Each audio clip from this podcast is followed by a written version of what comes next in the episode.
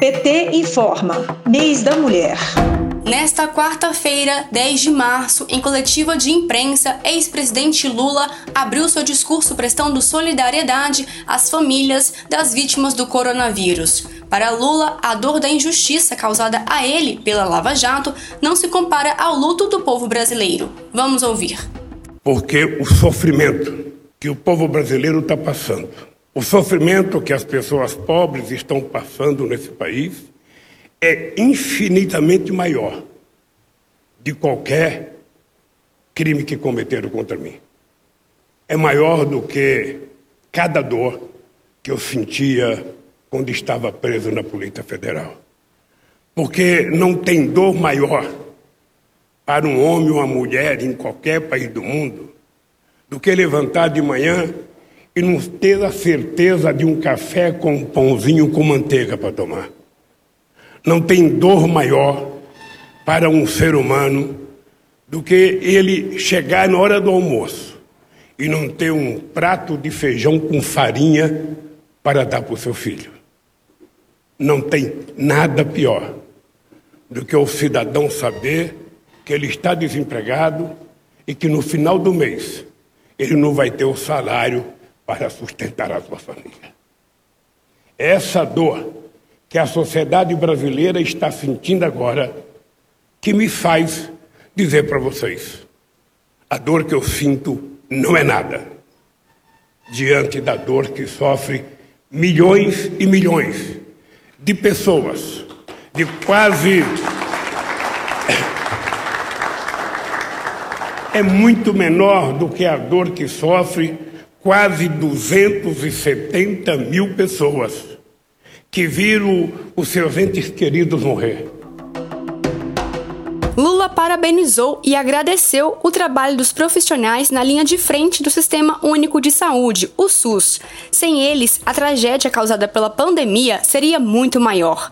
Lula também condenou a política negacionista de Jair Bolsonaro, que demora a oferecer vacina ao povo brasileiro enquanto incentiva a compra de armas. Vocês sabem que a questão da vacina não é uma questão se tem dinheiro ou se não tem dinheiro. É uma questão se eu amo a vida ou amo a morte. É uma questão de saber qual é o papel de um presidente da República no cuidado do seu povo. Porque um presidente da República, ele não é eleito para falar bobagem no fake news.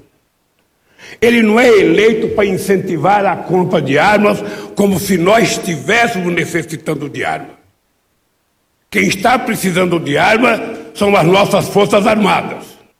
Quem está precisando de arma é a nossa polícia, que muitas vezes sai para a rua para combater a violência com 38 velho todo enferrujado. Mas não é a sociedade brasileira. Não são os fazendeiros que estão precisando de armas para matar sem terra ou para matar pequenos proprietários.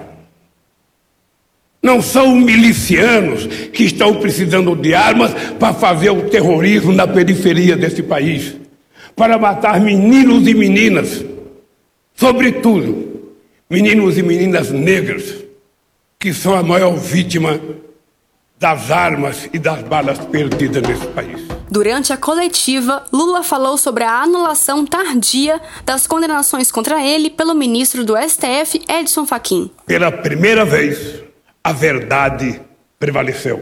Dita não por alguém do PT, dita pelo presidente da segunda turma do STF, no discurso do Gilmar Mendes, dito pelo Ricardo Lewandowski e dito até pela Carmen Lúcia, que nunca tinha visto nada igual aquilo.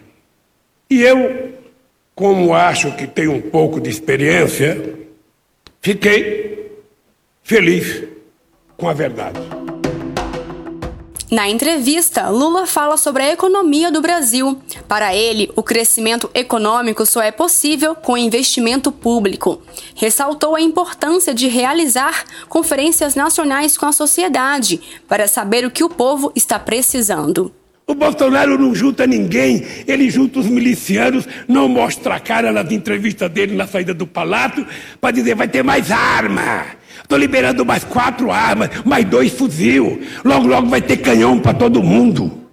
Este povo não está precisando de arma, David. Este povo está precisando de emprego, de carteira profissional, está precisando de salário, está precisando de livro, está precisando de educação. O Estado precisa estar presente na periferia desse país. O Estado tem que estar lá com educação, com cultura, com saúde, com política de assistência social. É esse o papel de um presidente da República. Por fim, Lula convoca a sociedade para lutar junto com ele por um país justo e soberano. Desistir jamais. O povo não tem o direito de permitir que um cidadão que causa os males que o Bolsonaro causa ao país continue governando e continue vendendo o país. Eu não sei qual é a atitude, mas alguma atitude nós vamos ter que tomar, companheiros, para que esse país possa voltar a crescer para que esse povo possa voltar a sonhar. Esse país já sonhou, esse país já realizou. De Brasília, Thaisa Vitória para a Rádio PT.